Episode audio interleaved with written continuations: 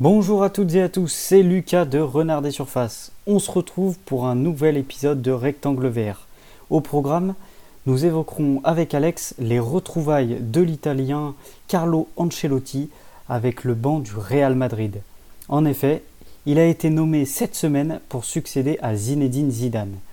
Ce n'est pas la première fois qu'il est à la tête de la Maison Blanche, puisqu'entre 2013 et 2015, c'est lui qui avait mené le Real sur la route de la décima. Ce choix est-il pertinent? Nous apportons une réponse en revenant notamment sur la carrière de Carlo Ancelotti et sur la difficulté d'un retour après avoir connu le succès. Nous vous souhaitons une bonne écoute. Je suis Alex, créateur de Renard des Surfaces. Et pour commencer, nous allons évoquer la première victoire d'Ancelotti en Ligue des Champions au terme de la saison 2002-2003 pour sa deuxième saison avec l'AC Milan. Déjà milieu relayeur de l'équipe milanaise en tant que joueur entre 1987 et 1992 sous la présidence de Silvio Berlusconi, Carlo Ancelotti fait son retour en Lombardie dans le costume de l'entraîneur durant l'année 2001 au début du XXIe siècle et y restera jusqu'à sa nomination à Chelsea en 2009. À son arrivée chez les Rossoneri, le club vainqueur de la Ligue des Champions à cinq reprises à ce moment-là n'avait plus remporté la plus belle des compétitions depuis 1994 et la démonstration milanaise contre le Barça de Johan Cruyff, finale remportée 4 à 0. Avant de revenir à Milan, il a connu la Reggiana et de grands moments avec Parme, avant de rester deux ans à la Juventus où il succédera difficilement au mythique Marcello Lippi. De son propre aveu, la Ligue des Champions glanée en 2003 constitue le plus bel accomplissement de sa carrière. En effet, le scénario de la finale rajoute de la dramaturgie, puisqu'elle est gagnée au bout du suspense et de la séance de tir au but après un insipide 0-0 contre la vieille dame à Old Trafford. Le Brésilien Dida ressort vainqueur du duel qui l'oppose à Gianluigi Buffon alors que les deux équipes comptent dans leur rang de multiples stars qui ont bercé nos vies d'amoureux de football à l'image de David Trezeguet, Alessandro Del Piero, Lilian Thuram côté Juve et Pirlo, Inzaghi, Nesta, Kaka, Maldini, Sidorf, Rivaldo côté Milan. Pour Ancelotti, qui a déjà connu la joie d'être champion d'Europe sous Arrigo Sacchi en 1989, ce trophée a donc une saveur particulière dans le sens où c'est son premier en tant qu'entraîneur. Il s'agit d'un moment où le football italien semble au sommet de son art avec deux équipes italiennes de très haut niveau qui se disputent le Graal sans pouvoir se départager ni inscrire aucun but durant le temps réglementaire.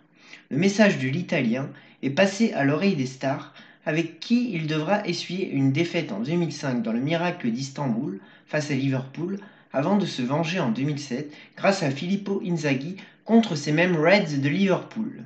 Il quitte Milan en 2009 avec trois finales européennes disputées et un statut de légende incontestable pour tenter d'inscrire son nom dans l'histoire de Chelsea comme le veut Roman Abramovich. Avec cette nomination, il sort de ses sentiers battus et s'exporte en dehors de l'Italie, terreau fertile pour les tacticiens. En réalité, chaque projet ambitieux l'intéresse et chaque vestiaire rempli de stars lui offre une nouvelle mission. Lorsque l'on parle de Carlo Ancelotti, il faut évidemment aborder son passage au Paris Saint-Germain sous l'ère Qatari entre 2011 et 2013. Avant cela, il avait passé euh, deux années sur le banc des Blues, ce qui lui avait permis de remporter notamment euh, un titre de champion d'Angleterre et une Coupe d'Angleterre. L'Italien rejoint ensuite Paris et le moins qu'on puisse dire, c'est que les ambitions du club de la capitale sont importantes, puisqu'il souhaite remporter la plus prestigieuse des compétitions, à savoir la Ligue des Champions. Pour y parvenir, euh, le Paris Saint-Germain se dote d'une équipe solide, composée euh, de joueurs de classe internationale.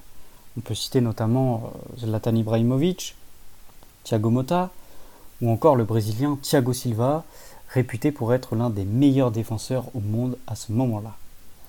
Carletto finit le championnat national 2011-2012 à la deuxième place derrière Montpellier au terme d'une course au titre qui s'était jouée jusqu'à la dernière journée. Il deviendra bien champion de France, mais l'année suivante, signant ainsi son premier trophée en tant qu'entraîneur du Paris Saint-Germain. Toutefois, c'est surtout en Ligue des Champions que le bilan de l'Italien est édifiant. En effet, l'équipe dirigée par Ancelotti n'a rien à voir avec celle que l'on connaît aujourd'hui. L'équipe actuelle du Paris Saint-Germain semble bien plus taillée pour parvenir à gagner la Ligue des Champions. Pourtant, c'est bien sous Ancelotti que les résultats ont été les plus satisfaisants. Euh, les Parisiens euh, retrouvaient sous ses ordres la compétition après huit saisons sans y avoir participé. Ils sortent relativement facilement en tête des phases de poule, dans un groupe euh, largement à leur portée, puisqu'il était composé de Porto, un habitué de la compétition, mais pas un, potentiel vainqueur, du, du Dynamo Kiev, ainsi que du Dynamo Zagreb. En huitième de finale, euh, après s'être qualifié, Ancelotti et les siens se confrontent à Valence. Encore une fois, cela semble à la portée des Parisiens. Euh, ces derniers s'imposent sur la pelouse de Valence avec des réalisations de Lavezzi et du technicien Javier Pastore. Au retour, euh, le Paris Saint-Germain assure sa qualification avec un match nul au Parc des Princes. Mais les choses se gâtent en quart de finale. En effet, euh, le club français doit à nouveau affronter un club espagnol. Mais cette fois, c'est un vainqueur de la Ligue des Champions, à savoir le FC Barcelone. Mais de façon spectaculaire, sans être battus, les Parisiens sont tout de même éliminés par les Catalans. Comment l'expliquer? Eh bien, tout simplement, au Parc des Princes, les deux équipes se quittent sur un match nul de partout. Et dans la forteresse du Barça, le Camp Nou, les Parisiens parviendront à obtenir une nouvelle fois un score nul, un partout. Si euh, les Barcelonais parviennent à se qualifier, c'est parce que prédomine à cette époque la règle du but à l'extérieur. Aujourd'hui, cette règle devrait être supprimée et euh, cela a créé des polémiques. Et peut-être que nous en, nous en reparlerons pardon, à l'avenir. Néanmoins, pour en revenir à, Carlo Ancelotti, euh, c'est bien sous l'impulsion de l'Italien que les Parisiens se sont mis à rêver plus grand et à espérer remporter la Ligue des Champions. Toutefois, c'est une tâche difficile car la concurrence est rude.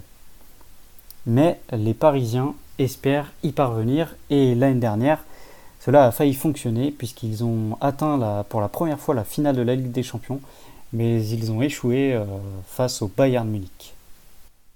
Le 24 mai 2014, l'Atlético Madrid retrouve son voisin Oni du Real Madrid à l'Estadio da Luz de Lisbonne et ouvre le score à la 36e minute grâce à Diego Godin.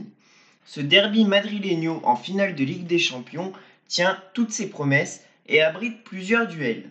Le premier duel est tactique et voit s'affronter Ancelotti et Diego Simeone, deux coachs au style singulier. Les cages sont gardées d'un côté par un expérimenté Iker Casillas et d'un autre par un jeune Thibaut Courtois.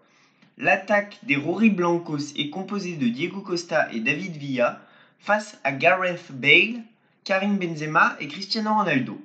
Les deux clubs veulent s'imposer pour marquer de leur empreinte la compétition. Les Colchoneros reviennent en finale pour la première fois depuis 1974 et rêveraient de montrer au Grand Real qu'ils ont grandi. De son côté, le Real Madrid veut écrire l'histoire en gagnant la dixième Ligue des Champions de son histoire, un record absolu.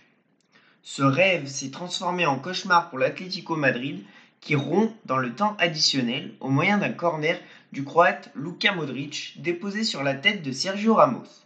Le retournement de situation est si grand qu'en prolongation, le Real Madrid étale sa domination et marque trois autres buts par l'intermédiaire d'André Di Maria, Gareth Bale et Cristiano Ronaldo sur penalty. Carlo Ancelotti et Zinedine Zidane, son adjoint, sont sur le bord de la touche et sont acteurs d'un match qui passe alors à la postérité. La première finale qui réunit deux clubs de la même ville ne déçoit pas et permet donc à Ancelotti d'entrer au Panthéon.